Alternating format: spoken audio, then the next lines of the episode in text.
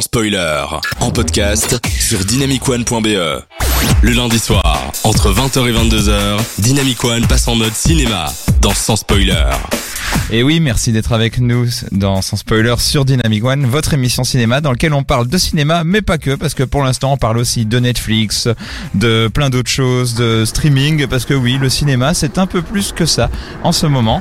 Et je suis entouré de, de plein de mecs ce soir. Je suis avec François-Xavier, Robin, Théo et Thierry. Bonsoir les gars Salut Antonin Est-ce que tout le monde va bien?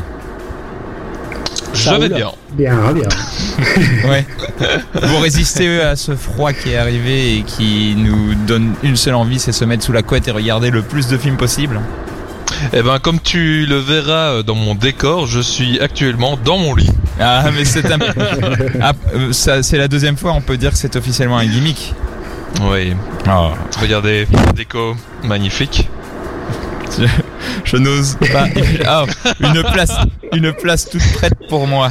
J'arrive. Donne-moi deux minutes. Elle est là pour toi. Alors ce soir, FX va nous parler du film Yoff de Paolo Sorrentino. Théo va nous parler de son deuxième film. Et oui, car la liste, est, euh, là, il va vraiment le faire. Il va faire les 100 films à voir avant de mourir. Et là, il est sur le deuxième. N'est-ce pas d'ailleurs, Théo? On avance tout doucement. Encore euh, non, non, non, c'est et demi. Et enfin, Thierry que- nous. Et enfin, avant de, avant qu'on vienne à toi, Robin, Thierry va nous parler de toilettes. Ouais, je vais vous parler du premier film mainstream à avoir montré une toilette en plein écran, mais j'imagine que vous connaîtriez, enfin vous connaisseriez le, le film plutôt pour une autre raison. On en parlera tout à l'heure. Ah là là. Et FX, je reviens sur toi, mais Youf, c'est un film euh, italien, c'est ça? Euh, franco-italo-anglais, je crois. Et peut-être aussi un autre pays, je sais plus lequel, la Suisse. Européen. Européen, en fait. Européen, voilà. Ça c'est beau. Et enfin, Robin, euh, le tendre mais pas le moindre. C'est ça. c'est ça. Eh ben, ton lit m'inspire. Je parlais. Ton lit me, me, me donne envie de dire des mots que j'ai pas l'habitude de lire et je voudrais, euh, je voudrais que, en tout cas, tu vas nous parler de Mila Jovanovic, si je le prononce, Jovanovic, et Ouais. Et, euh, et d'une autre actu. Et d'une autre actu que tu as oublié, mais ce n'est pas grave. Euh, et on va parler de Jean-Guy après. Mais euh, à toi de voir quand est-ce que tu vas me placer pour la seconde fois.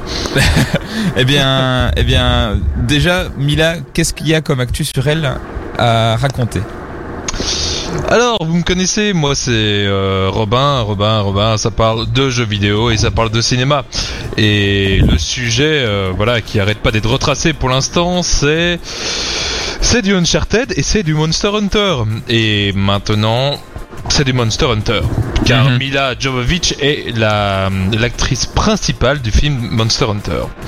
Alors, quelles sont les informations par rapport à ça? Ben simplement que le film a été repoussé. Et je pense que réellement que j'ai vraiment une relation privilégiée avec euh, Mila Jovovich parce que parce que le film a été repoussé à la date de mon anniversaire, bien sûr. Oh oui, tout à fait, tout à Bravo, fait. bravo. Il- Oui, c'est un cadeau pour moi. Donc il était à la base prévu le 3 décembre et là maintenant il a été repoussé, attention, au 23 avril 2021. Mais, mais, ne serait-ce pas Mais le oui. jour de... Mais, mais, mais, mais, mais c'est mon anniversaire Mon Oh dieu mon dieu, oh mon dieu C'est c'est un signe. Écris-lui un mail tout de suite pour, pour euh, lui dire. Tout à fait, tout à fait.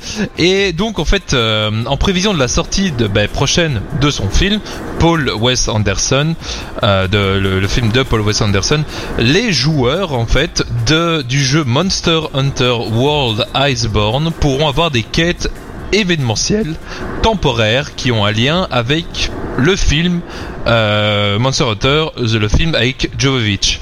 Mais encore plus intéressant, dans ces quêtes, ils pourront combattre les deux bestioles phares du film, qui sont le Diablos, le Diablo, le Diablo Noir, qui est une énorme créature qu'on voit dès les trailers du jeu, ainsi que plus tard le, la bestiole phare de la série, le Ratalos.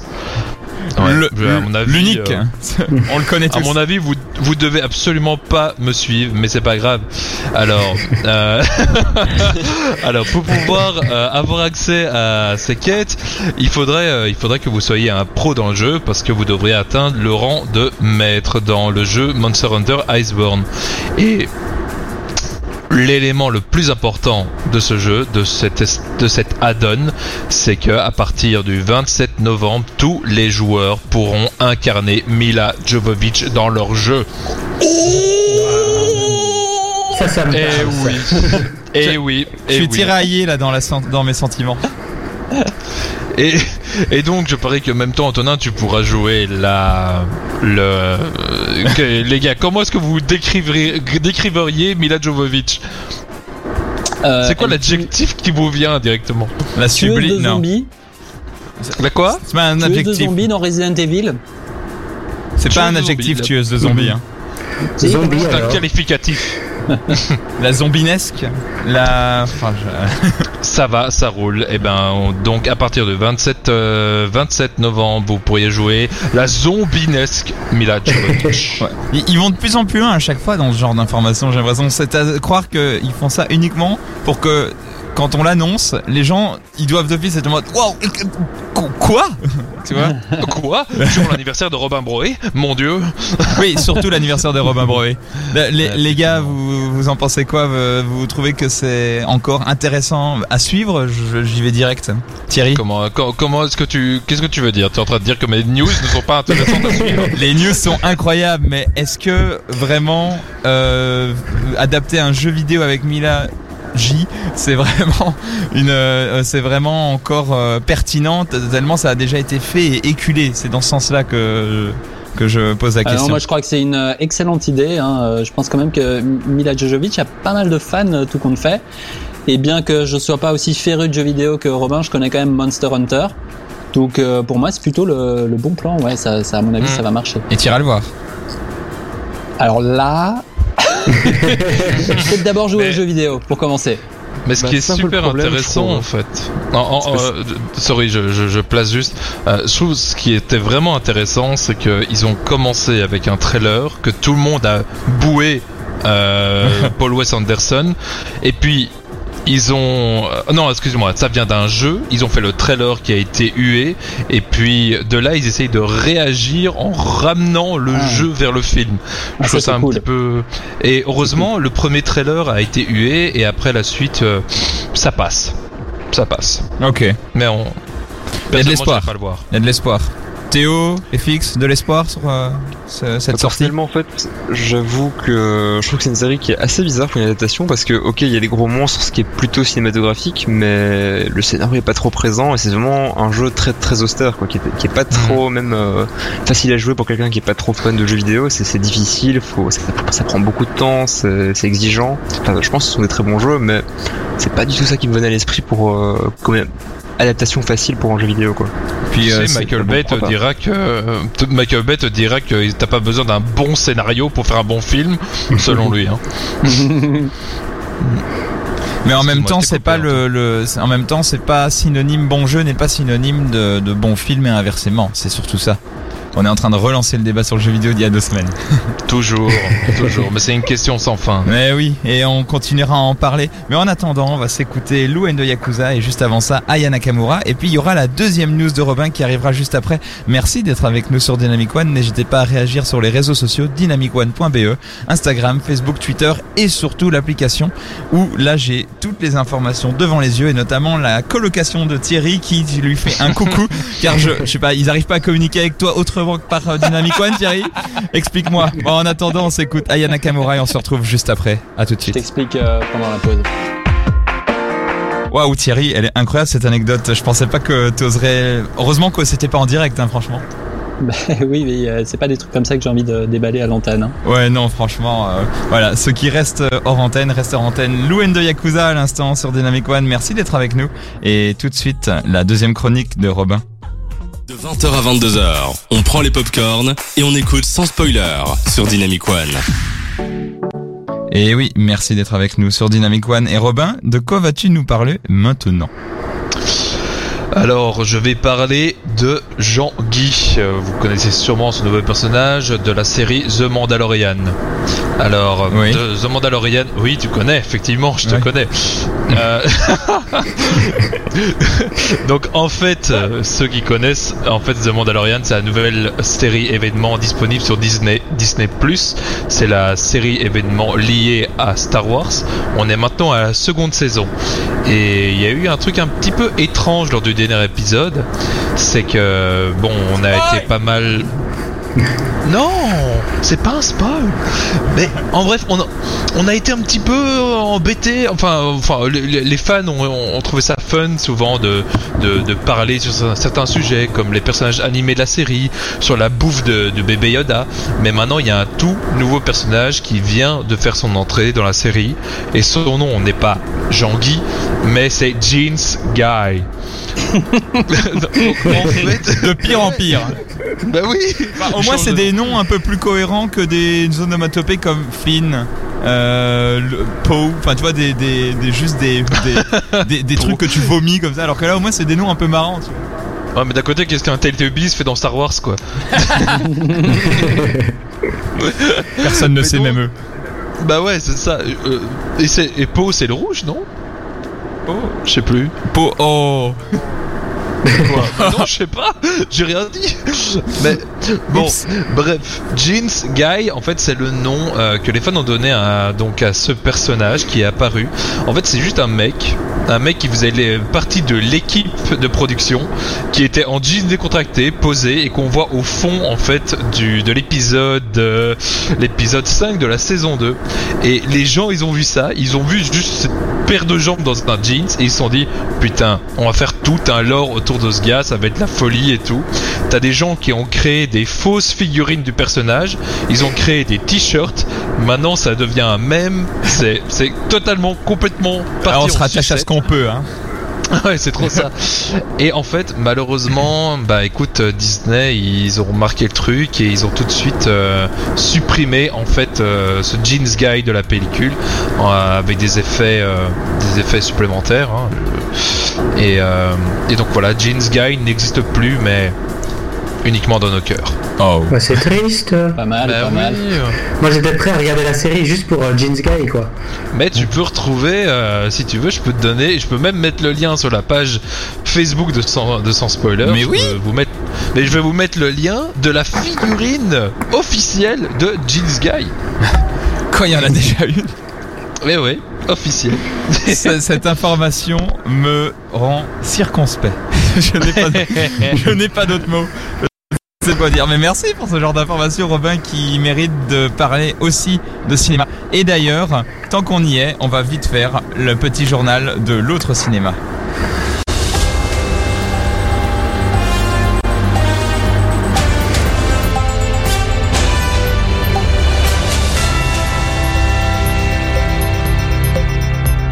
Bonjour et bienvenue dans le journal de l'autre cinéma. Merci d'être avec nous. Tout de suite, les informations. Alors, Courtney Cox, qui a sur Instagram rendu hommage à Thanksgiving en rapport avec un épisode de Friends où elle rendait déjà hommage à Thanksgiving en mettant sa tête dans une dinde. Sauf que là, tout ce qu'elle a fait, c'est parler du fait qu'elle a joué dans cet épisode à l'époque et qu'elle ne le refera pas. Super intéressant, n'est-ce pas, que de- d'a- d'aborder ce genre d'informations. Mais bon, c'est Friends, c'est du succès et c'est Thanksgiving, donc c'est pas un peu ça la magie de, de, enfin bref. Alors, David Lynch, et oui, encore lui, aurait, d'après des bris de couloir, euh, été un moment dans les locaux de Netflix en 2017. Ce qui veut dire qu'il aurait peut-être fait quelque chose pour Netflix, mais bon, ça fait trois ans et on n'a toujours rien. Et euh, mais, pa- mais par contre, en attendant, il a eu le temps de faire des courts métrages, de faire une météo sur YouTube quotidienne et de sortir un court métrage quand même sur Netflix. Mais bon, on attend quand même qu'il sorte autre chose. C'est ça qui est faux, euh, c'est ça qui est fou avec David Lynch. Avec rien, il crée tout et ça, on adore. Et enfin, euh, information un peu plus sérieuse, Virginie Nouvelle serait la nouvelle directrice de Wallimage qui euh, remplace Philippe Reynard qui était là depuis environ 15 ans. Et c'est un fonds euh, Wallimage qui aide le cinéma belge francophone depuis des années. Et l'annonce de la- du remplacement de son directeur historique euh, change un petit peu la donne et ça crée euh, beaucoup de remous et de polémiques. Mais ça on en parlera peut-être un petit peu après. Voilà, c'était les informations du jour et je vous rappelle que nous sommes toujours sans nouvelles de Camelot et qu'on attend vraiment que ce film sorte un jour parce que franchement, on en a marre. Allez, Merci et à la semaine prochaine.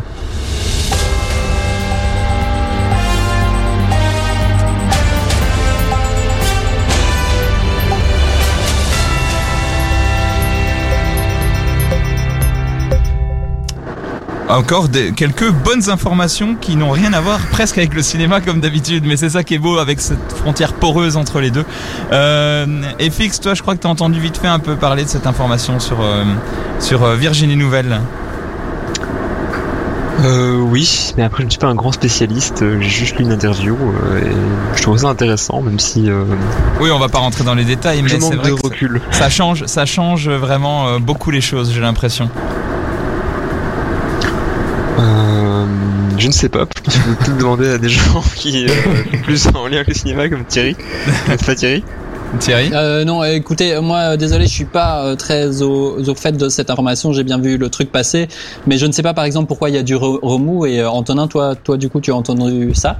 Euh, oui, parce que euh, je crois qu'elle change un petit peu de direction par, euh, par rapport à ce que a fait Philippe Reynard, même si Philippe Reynard cautionne le changement de euh, le passage de flambeau, on va dire.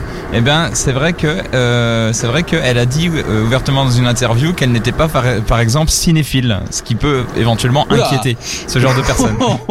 ça, ça fait peur, oui. voilà. Euh, Elle a dit qu'elle était plus gestionnaire et qu'elle voulait que l'argent investi soit euh, bien, enfin, tout se bien exploité à la- à la fin, quoi. Qui est- Les Donc- deux sont nécessaires. Hein. Oui, Donc, euh, c'est vrai que l'un dans l'autre, euh, on peut pas reprocher. euh, voilà, c'est les cordonniers qui sont les moins bien chaussés. C'est, c'est bon. Je n'ai pas plus d'arguments si j'étais son avocat, mais en gros, je pense que que euh, ça peut éventuellement inquiéter et on verra bien ce que ça va donner, sachant que le fond à l'image a quand même euh, été auréolé de plein de succès et de d'enveloppes grandissantes d'année en année quand tu sais que ce projet à la base euh, réunissait à peine quelques centaines de milliers d'euros et maintenant il y a plusieurs millions d'euros qui sont brassés chaque année grâce aux coproductions, aux productions locales et au tax shelter. Donc c'est super intéressant. Mais en attendant, on va se quitter pendant quelques minutes et on va s'écouter un Justin Bieber et juste après, ça sera FX avec Youth.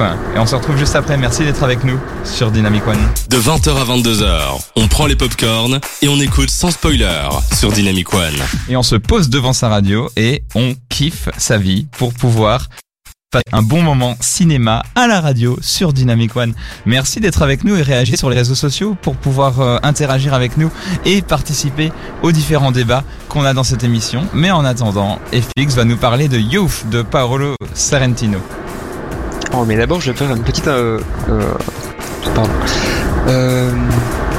incursion dans le domaine du foot, parce que la semaine passée, nous avons appris le décès de Diego Armando Maradona, joueur de foot légendaire argentin, célèbre autant pour son talent footballistique que pour ses phrases extra-sportives.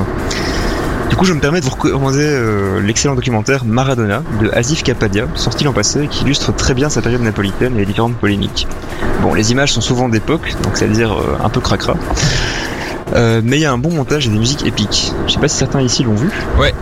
Moi j'ai vu et c'était Non. très intéressant parce que ça parlait. euh, euh, alors je j'annonce tout de suite, c'est pas un film sur le foot où faut être calé sur le foot ou que t'as envie de te passionner pour le foot. C'est vraiment ça va plus loin que ça et ça prend en fait la vie médiatique de Maradona mais d'un dans une période précise et d'un point de vue très très intéressant. Donc euh, le documentaire a, a beaucoup de vertus. Euh, après voilà, il met, il met de la bonne musique, il, il- il dramatise un petit peu le truc, mais euh, globalement c'est très bien construit, moi je trouve.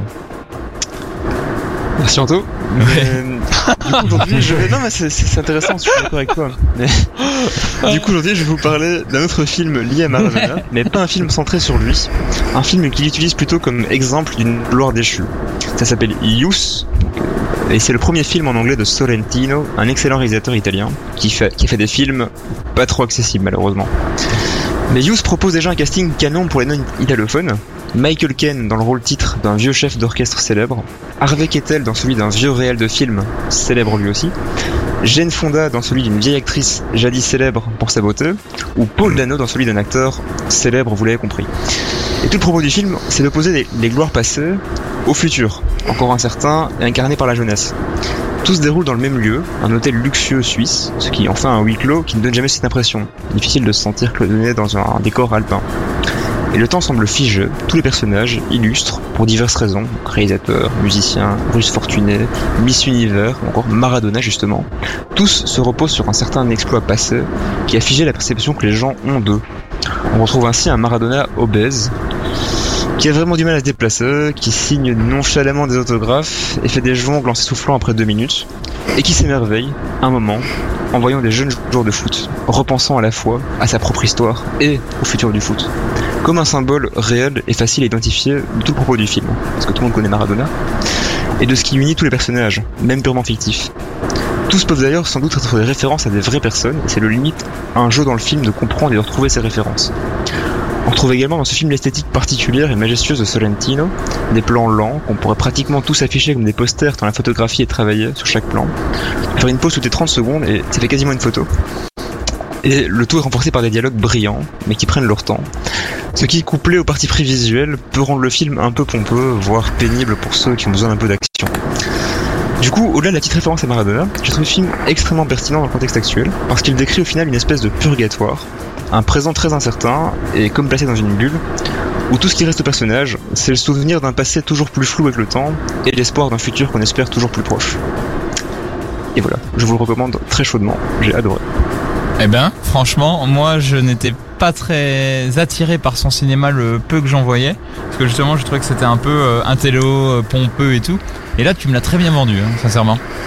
Bah, je trouve que c'est ce film le plus accessible en fait, parce que du coup la plupart de ces films sont très politiques euh, et du coup demandent des références qui sont un peu chiantes. Il y en a un sur Berlusconi qui est assez sympa, mais il faut connaître un peu la vie politique italienne pour euh, avoir les tenants et aboutissants. Il y en a un autre très très bon sur un premier ministre italien des années 90. C'est des très très bons films, mais sans les références c'est difficile. Alors que là, comme justement c'est déjà plus universel et qu'en plus je trouve que même le propos euh, peut parler à plus de gens euh, les, dialogues sont très bons c'est très très beau mais ouais pas enfin ça reste un peu pompeux mais pas autant que ceux d'avant Ok. Ok, mais euh, franchement, excellent, super, super, merci FX. Théo, il fait partie de tes 100 films à partir de maintenant Il n'est pas dans le poster des 100 films, Ah. mais il était euh, sur ma liste depuis un bon bout de temps. Je savais plus trop de, de quoi ça parlait, mais il, est, il était là dans un coin de ma tête, un film à voir. Et là, FX, tu l'as mis euh, devant, au top de la liste, donc tu m'as vraiment donné envie de le voir. Et il y a aussi le documentaire sur Maradona, donc je, je pense que je vais bientôt le regarder, c'est c'est maintenant ou jamais. C'est ça? Comme hommage. Oui, FX Ouais. La référence est légère en fait à Maradona mais elle est quand même très intéressante parce que c'est vraiment le personnage qui illustre vraiment le propos du film en fait hein. alors que pourtant il apparaît pas, sou- il, il apparaît pas souvent mais c'est Mhm. quand même un personnage important Thierry, tu as un, tu as un avis sur Paolo Sorrentino? Il me semble avoir vu son film euh, Les conséquences de l'amour, qui était un, un thriller, euh, du coup assez assez accessible, euh, mais quand même il y a quelques années, donc euh, je pense que j'en avais un, un bon souvenir, euh, mais pas euh, pas mémorable non plus, puisque je sais plus exactement ce qui se passait dans, dans le film. Ok. je sais qu'il a aussi fait la série euh, The New Pope qui a eu pas mal de succès sur Netflix il y a Ah oui, ça c'est super bien apparemment, avec euh, Ewan McGregor. Hmm, la Ouais. voix. Ouais, ça, ça t'intéresserait toi Robin? Euh, quoi, New Pope New ou, Pope. euh, le... Oh, tout, tout ce qu'on vient de citer pêle-mêle euh, ce soir. hein. Eh ben, euh, c'est assez drôle parce que moi je ne suis pas du tout football, mais pas du tout. Et là, avec l'explication, un peu le- la, la description des fixes, ben, je pense que je pourrais, euh, je pourrais laisser, euh, je pourrais, je pourrais le watcher quoi. Ouais, franchement, rien que le générique de début, il a une super musique par exemple, sans spoiler. Franchement, euh, c'est. Oh, petit clin d'œil à l'émission. Je, je veux plus voir ce film du coup. Non, franchement, euh, il, il vaut le coup et moi je vous le recommande. Merci FX pour cette petite recommandation parce que plonger dans les films du passé, après le passé c'était il y a il y a 6-7 ans, hein, même pas. Mais, euh, mais franchement, voilà, c'est des films qui valent toujours le coup à regarder. Colonel Rayel dans la suite de l'émission, on s'écoute ça et on se retrouve juste après pour la suite de nos aventures, notamment la chronique de Thierry, les dessous du cinéma. Merci d'être avec nous dans Sans Spoiler sur Dynamic One. À tout de suite. Vous écoutez sans spoiler jusqu'à 22h avec Antonin et son équipe sur Dynamic One. Et vous êtes plein en ce moment à réagir sur les réseaux sociaux et on en est très content. N'hésitez pas à réagir sur dynamicone.be, sur l'application Dynamic One, Instagram, Facebook, Twitter. On lit tout et on est content d'être avec vous ce soir. Une dédicace à Capitaine Cerise, c'est ce qu'on lit sur les réseaux. Aussi euh, Lisa Dulov qui dit il est trop beau. Je ne sais pas de qui il parle, mais pourquoi pas. Jeune entrepreneur qui répond bisous. Beatbox qui dit Colonel Yel Yak ça de vrai ou encore euh, Capitaine Cerise qui dit connecté tout euh, juste à temps pour entendre la fin de la chanson de mon idole. Merci sans spoiler. Plein de gens comprennent mes choix musicaux. Vous avez du goût sur ce plateau. Alors, euh, pour ceux qui m'ont vu, sur, pour ceux qui ont vu sur la webcam, vous avez vu que j'ai disparu de plus en plus de l'écran pour pouvoir lire ce commentaire extrêmement long, car c'est ça aussi le don de soi pour ce genre de commentaires. Thierry, c'est parti. Tu vas nous parler des dessous du cinéma. Jingle. Les dessous du cinéma. Je suis tout nu. Ok, merci les gars. Alors, euh, bon, je serais content quand Marie sera de retour, mais vous avez très bien fait ça. Donc, moi je vous ai pas menti, on va bien s'intéresser au premier film grand public qui montre un WC en plein écran. Mais quitte à rester dans la salle de bain, on va plutôt s'intéresser à sa douche, la douche du Bates Motel. Musique.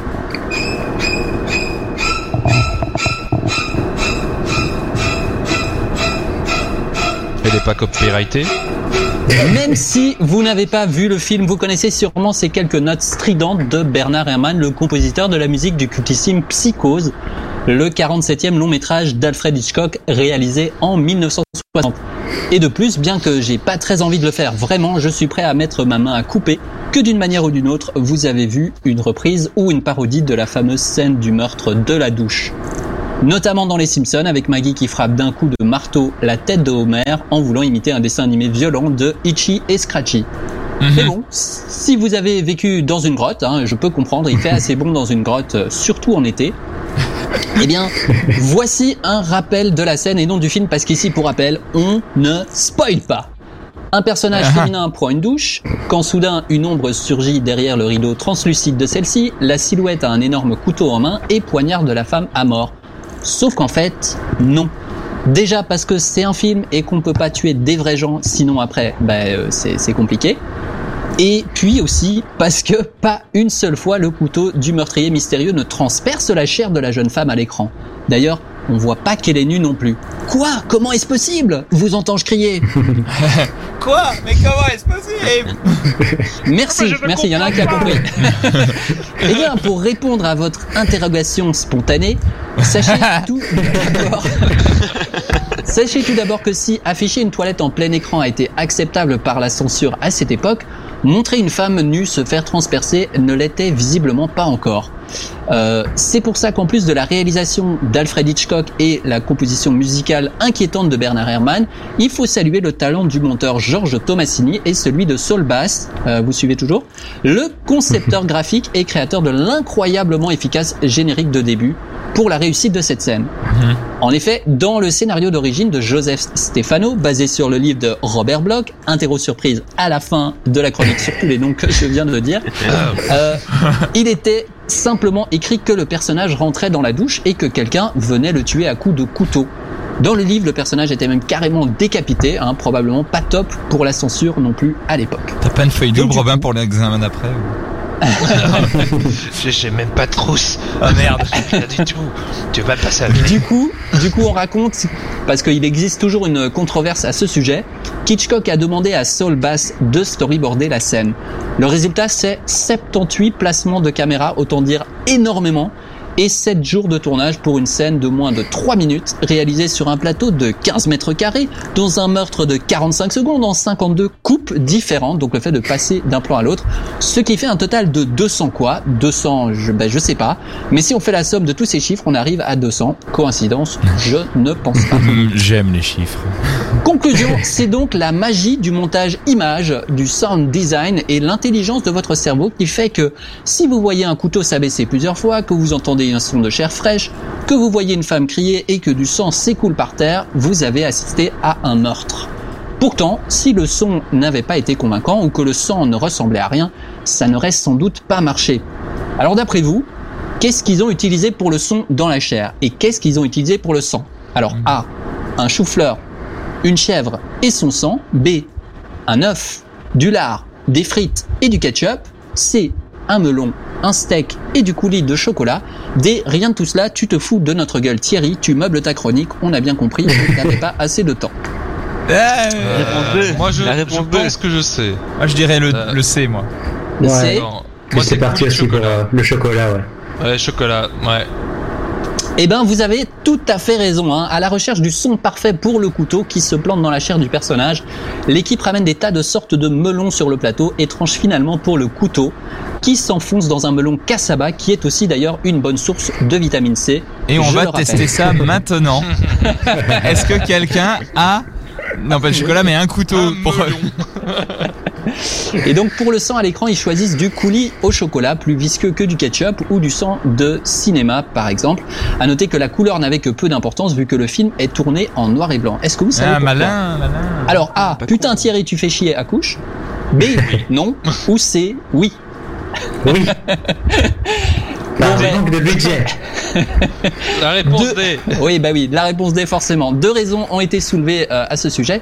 Premièrement, le sang en noir et blanc choquerait moins, mais surtout, le film a été réalisé avec un tout petit budget et la pellicule couleur. Non, Antonin, euh, je parle pas des trucs euh, dans tes cheveux. Ça coûte beaucoup plus cher. Je terminerai cette chronique par la fin de la scène, par le plan techniquement très complexe du travelling circulaire arrière. Donc c'est un, un dézoom physique avec la caméra, c'est-à-dire qu'on va euh, soulever dans la hauteur la caméra euh, pour voir l'œil vitreux de la victime euh, au sol de la douche. Et bon, comme à l'époque il n'y avait pas de mise au point automatique sur les caméras, eh ben on faisait tout à la main. Et faire une mise au point sur une comédienne qui fait semblant d'être morte, mais qui en fait se fait chatouiller par l'eau qui coule sur son corps, c'est chaud. Surtout si l'eau, eh ben, elle est froide. Ce qui est une dernière controverse sur la scène. Hitchcock se serait amusé à faire couler de l'eau froide sur son actrice pour la faire crier. Ouais, Mais c'est pas celle-ci, drôle. elle dément la rumeur. Donc il y a encore plein de choses à apprendre sur cette incroyable scène qui est une leçon de cinéma à elle toute seule. Et du coup, si le sujet vous passionne, je vous invite à regarder 78-52, donc 78 placement de caméra, euh, 52 coupe, le fait de passer d'un plan à l'autre euh, dans, dans la scène de la douche. Le documentaire de 2017 d'Alexandre O'Philippe qui décrypte la scène culte et tous ses secrets. Et il y a ce côté un peu conspirationniste aussi de tout ramener à 200. Non. Ah. Non, ça y est pas. Ah, s'il n'y a pas de, de, do- de dosage conspirationniste dans un film, moi je je vois pas quel est l'intérêt. Mais pourquoi pas, franchement, euh, ne serait-ce que pour voir les coulisses du cinéma et les détails d'un plan devenu culte. Et c'est ça qui est beau en fait, c'est des plans comme ça qui n'ont pas coûté tant et qui sont des fois plus importants dans l'imaginaire collectif que certains Alors- autres euh, films euh, qui ont eu des budgets énormes. Oui, 62 000 dollars quand même hein, pour la scène de la douche. oui, un, un petit prêt Ah quoi. oui. Voilà. Tu, tu, tu, tu bypasses tes vacances et comme ça tu peux faire un beau petit plan quoi. Et euh, FX, tu étais au courant de tout ça autour de ce plan de cinéma mythique? Alors pas du tout, alors que pourtant j'ai lu pas mal de choses sur Hitchcock, mais je connaissais pas cette anecdote. Par contre j'ai beaucoup aimé le film et comme dit Thierry, euh, j'ai pas du tout remarqué les trucages tellement ça marche bien. Mhm. Ah Et franchement, genre le chocolat c'est vraiment pas con aussi parce que en noir et blanc effectivement l'illusion est parfaite. ouais non, il y a plein de techniques. euh, franchement, t'avais vu juste toi d'ailleurs Robin sur la, la, la réponse du chocolat? Ouais, ouais, clair. Euh, je pense, enfin, j'aime bien regarder les vidéos un petit peu à droite et à gauche, et je ne sais plus du tout laquelle. Je pense que ça doit être Link the Sun qui a dû, a dû, qui a dû parler de cette fameuse séquence et du chocolat noir. Euh, De Psychose mais- Euh, Oui, oui, Ouais. oui, il me semble, ça me semble. Ou à moins que ce soit Karim Debache? Ouf, Je ne sais il, plus. Il, il- il raconte tous des choses tellement incroyables. euh, c'est certainement la. Effectivement, Ouais. Ce sont de, Non, de franchement. grands personnages. Et, euh, pour un grand film. Oh, hum, oui. Théo, toi, c'était aussi euh, quelque chose que tu ne savais pas? Euh, j'ai appris des choses et j'en savais d'autres parce que je suis fan d'Hitchcock et donc ça m'arrive parfois d'aller voir un peu des informations, surtout sur cette scène de douche qui m'a souvent émerveillé en me disant, enfin, elle est tellement connue que je me suis dit mais pourquoi elle est connue? Donc c'était une question que je me suis posée euh, pas mal de fois. Et puis on en apprend euh, toujours malgré tout, et c'est ça qui est beau. Et toi, en parlant de cinéma, ça fait une heure qu'on en parle, mais, mais, tu vas, tu- mais tu vas nous parler du deuxième film à voir avant de mourir. Et avant ça, on va écouter Ariana Grande. Et avant Ariana Grande, on va écouter Jackson Jones. Et Anna, merci d'être avec nous ce soir sur Dynamic One. À tout de suite. Vous écoutez sans spoiler jusqu'à 22h avec Antonin et son équipe sur Dynamic One. Et ça part dans tous les sens dans les commentaires et c'est ça qu'on aime. Euh, notamment Big Bisou tous en boîte, euh, bon choix pour la musique, du nostalgique et du bon. Ok, pourquoi pas les deux ensemble, hein, euh, je dis ça comme ça par hasard. Et sinon, merci pour la référence des Simpsons que quelqu'un dit aussi. Voilà, donc merci de réagir sur les réseaux sociaux, continuez encore pendant la dernière chronique, celle de Théo, euh, sur dynamicone.be, l'application Dynamic One, Instagram, Facebook et Twitter. Théo, qu'est-ce que c'est les deux derniers, le deuxième film des films à voir avant de mourir? On veut savoir. Le deuxième, j'avance tout doucement, et on pourrait même dire que c'est le troisième, j'avance très vite, puisque Psychose faisait partie euh, des top. on gagne du temps On peut dire qu'on a parlé, merci Thierry. Le programme de la saison est foutu en l'air. oh non, ça m'arrange si on peut avancer un peu plus vite, parce que là, euh, ça, va être, ça va être long. Donc le deuxième, voire le troisième, c'est Casino, le film de Martin ah. Scorsese, sorti en 1995 avec son acteur fétiche Robert De Niro, Joe Pesci et Sharon Stone. Le film y est basé sur une histoire vraie qui raconte l'histoire de Sam Ronstein, joué par De Niro, qui est envoyé à Las Vegas par la mafia de Chicago pour diriger l'hôtel casino Tangier. Il va se faire seconder par son ami d'enfance, Nicky Santoro, joué par Joe Pesci, envoyé pour le protéger. Les deux personnages vont avoir une vision assez différente des choses. Si le personnage de De Niro veut lui contrôler gentiment et presque légalement son business, faire tourner le casino discrètement en s'enrichissant un maximum, en vivant la belle vie, le personnage de Joe lui, eh bien si vous l'avez déjà vu dans un film, vous aurez certainement la bonne image du personnage. Il reprend une nouvelle fois un personnage très très violent, colérique, dangereux et imprévisible mais ça lui va encore une fois très très bien. Moi, dès que je le vois, dès les premières images, il me fait à chaque fois tellement peur. J'espère à chaque fois qu'il sera du bon côté et qu'il le restera et qu'il ne mettra pas trop tout le monde dans la merde.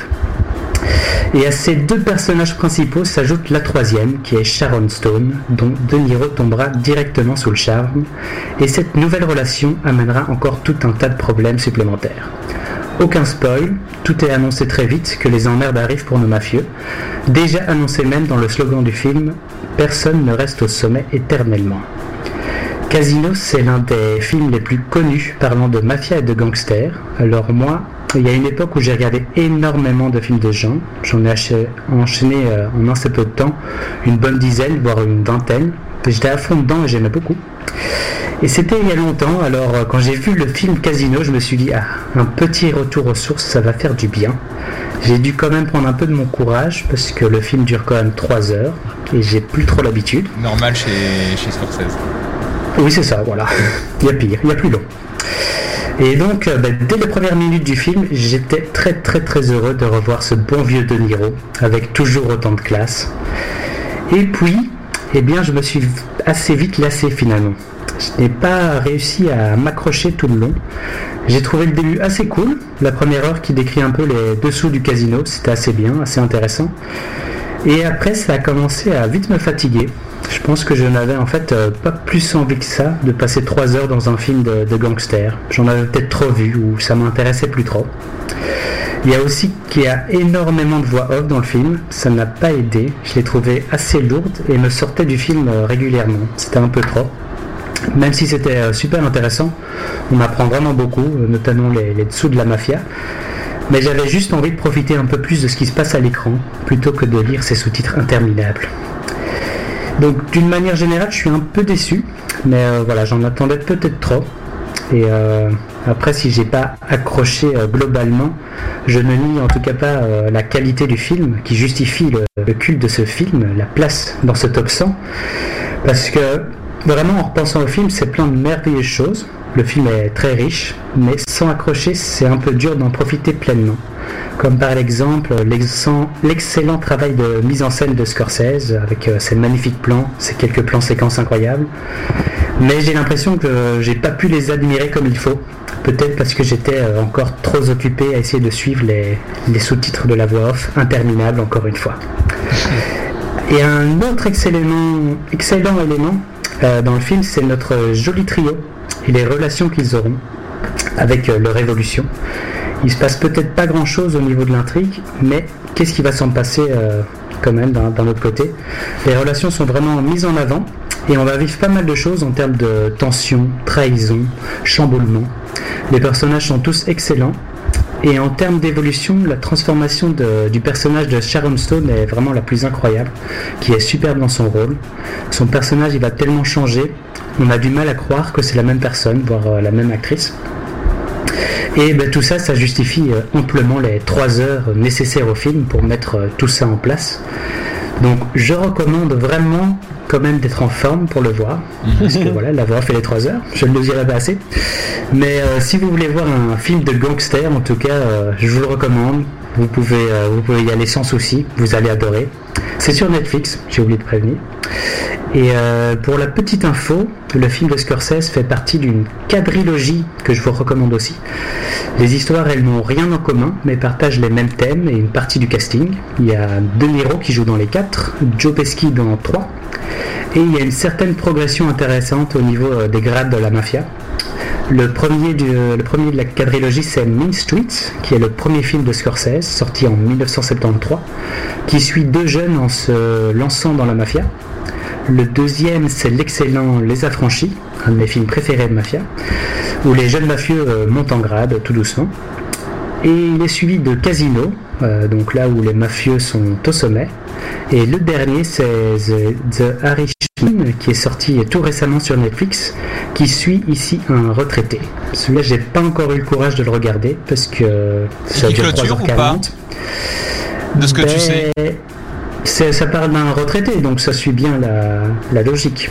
Mhm. Après, euh, c'est c'est pas les mêmes histoires, donc euh, je n'en sais pas plus. Je sais qu'il y a Al Pacino, De Niro et Joe Pesci, donc c'est un peu euh, le combo ultime avec Scorsese. Et euh, bah, j'aimerais bien le regarder, mais après ces trois heures de casino, je pense que j'aurais besoin d'une petite pause, mais je, je le mets un peu plus loin sur ma liste. Ok. Voilà. Et euh, pour finir euh, ma boucle avec mes films de gangsters et de mafia, je vais quand même recommander deux films si pour les gens qui sont pas trop intéressés par les films de ce genre, je recommande quand même Il était une fois en Amérique Ah. ou encore Le Parrain pour Oui. ceux qui euh, ne l'ont pas encore vu, qui sont pour moi juste des, des chefs-d'œuvre incroyables. Je pourrais les regarder des, des millions de fois. Ouais, non, vraiment. Heureusement que tu me le dis parce que je n'ai encore jamais vu le parrain. Ah bah, T'essayes de gagner du temps parce que c'est des films qui sont certainement dans les 100 films à voir avant de... qui sont exactement tous les deux sont euh, sur le top 100 donc on avance on avance il y a Les les, deux qui est dedans bah, il y a euh, il est une fois en ah non non non non pardon il est fois en Amérique n'y est pas. Je ne sais est, pas pourquoi. qui est- qui est- qui est incroyable, qui est incroyable, mais je suis pas sûr Ouais. que c'était le plus emblématique de Sergio Leone à mettre euh, dans les 100 films avant de mourir, même si moi je l'ai beaucoup aimé moi. Pardon? Justement, je trouve que si, avec euh, Le Bon Labri et le Truand, c'est le film le plus, le plus emblématique et c'est deux périodes différentes qui sont traitées. Donc, euh, Mais justement, quand tu creuses, quand tu creuses un peu plus loin dans sa filmographie à Sergio Leone, euh, c'est bien, mais je pense que ce sera plus difficile de unanimement se mettre d'accord sur son film et de mettre euh, Il était une fois en Amérique, malgré le fait qu'il est très bon au demeurant, contrairement à Le Bon, la Brute et le Truand, qui est plus universel, je pense, dans le consensus. Mais le consensus n'est pas le, le- la voix du peuple. Enfin, je ne sais plus. Que- mais euh, merci beaucoup Théo pour cette euh, chronique. Donc du coup, on est, voilà, on, en a dit tellement plein cette semaine qu'on a- on, on passe au septième la semaine prochaine, c'est ça? On va arrondir à 7 oui. Comme ça, ça sera plus facile. Vous l'avez, vous, a- vous l'avez vu ou vous avez envie de le voir, euh, les autres? Euh, moi, je Casino vu. Ouais, Et lesquels J'ai Ah. trouvé ça euh, très bien en fait, mais le problème c'est ce que disait un peu Théo, c'est que c'est encore une fois une histoire de gangster qui part de rien, qui arrive tout en haut puis qui redescend. Enfin, c'est le rise and fall assez classique euh, Mhm. film de gangster euh, qui dure 3 heures avec toujours C'est les mêmes codes qui sont repris. Donc j'aime beaucoup, mais j'avoue que j'ai déjà un peu oublié les, les, les moments précis du film parce que je le confonds avec d'autres films de Scorsese. Mhm. Ouais, non. Moi, je, je dirais, euh, je me souviens du début, et puis une explosion énorme. Euh, J'en dirai pas plus, mais je dirais surtout que euh, si jamais vous, en avez un peu marre de, de, ces films, je trouve que l'approche de Ridley Scott euh, dans son film American Gangster est un petit peu rafraîchissante et un petit peu plus légère que euh, tous les films de Scorsese. Moi, j'ai vraiment beaucoup apprécié ce film. C'est vrai que pour moi, le parrain, c'est quand même extrêmement cruel. Et du coup, ça me fait du bien de d'avoir une autre approche euh, du, du, sujet par euh, un autre euh, réalisateur, un autre œil en fait. Ça bascule, je vais être mauvaise foi, mais ça bascule un petit peu dans du gangster bisounours du coup? Non, non, non, non, non, non, non plus. Non, c'est vraiment un autre traitement de l'histoire, quoi. Oui, c'est juste, et c'est pas la même histoire non plus. C'est pas les mêmes. On n'est pas dans les mêmes, les mêmes populations. C'est un, c'est Denzel Washington, donc il est noir premièrement, et donc ça c'est pas, ça fait que c'est pas la même histoire non plus. Mm -hmm. Donc, euh, donc c'est très intéressant en complément de, de, de ces trucs. Euh, de mafia plutôt italienne, etc. Savoir que tu as l'aval de tes colocataires qui disent excellent The Irishman. Donc euh, tout est dans tout. C'est beau. Effectivement, on a commencé à le regarder ensemble. Euh, donc euh, effectivement, c'est un film assez intéressant. Ouais. Mais malheureusement, euh, long à voir et euh, des fois, c'est pas facile de tenir presque 3 heures ou plus de 3 heures, je ne sais plus, devant un film Netflix. Mais merci Théo en tout cas d'aborder cette partie du cinéma qui reste en, aussi relativement enfouie parce que encore assez récente on ne se rend pas compte qu'on peut encore lui donner des lettres de noblesse, même si c'est un film qui a à peine 20-25 ans. Merci à tout le monde d'avoir été ce soir euh, dans Sans Spoiler sur Dynamic One. Merci à tout le monde d'avoir écouté et d'avoir réagi autant. Ça nous fait toujours très plaisir. Merci Thierry, FX, Robin et Théo. Et Théo, le mot de la fin sera pour toi, euh, notamment par rapport à la mort de l'acteur qui faisait euh, Dark Vador dans les premiers Star Wars et Maradona. C'est dégueulasse ce que tu me fais. Me faire dire des atrocités que tu as dit. Tu as dit que l'acteur Diego, euh, que Diego Maradona était un meilleur acteur que celui qui a interprété Dark Vador. C'est pour ça qu'on en a plus parlé. Mais on rend un petit hommage, une petite euh, seconde de silence, parce qu'il la mérite quand même, pour son rôle phare de Dark Vador. Non, mais... Alors mettons notre masque et respirons. en ce temps de Covid. Non mais j'assume complètement. Il y a des, il y a le cinéma est partout pour moi. Et moi je terminerai en disant que euh, euh, même une actrice qui a joué dans Psychose pourra dire euh, ça va couper chérie. Allez merci d'avoir été avec nous et à la semaine prochaine tout le monde. Salut. Salut. Bye et on bye. se quitte avec Two Colors. Sans spoiler, en podcast sur dynamicone.be.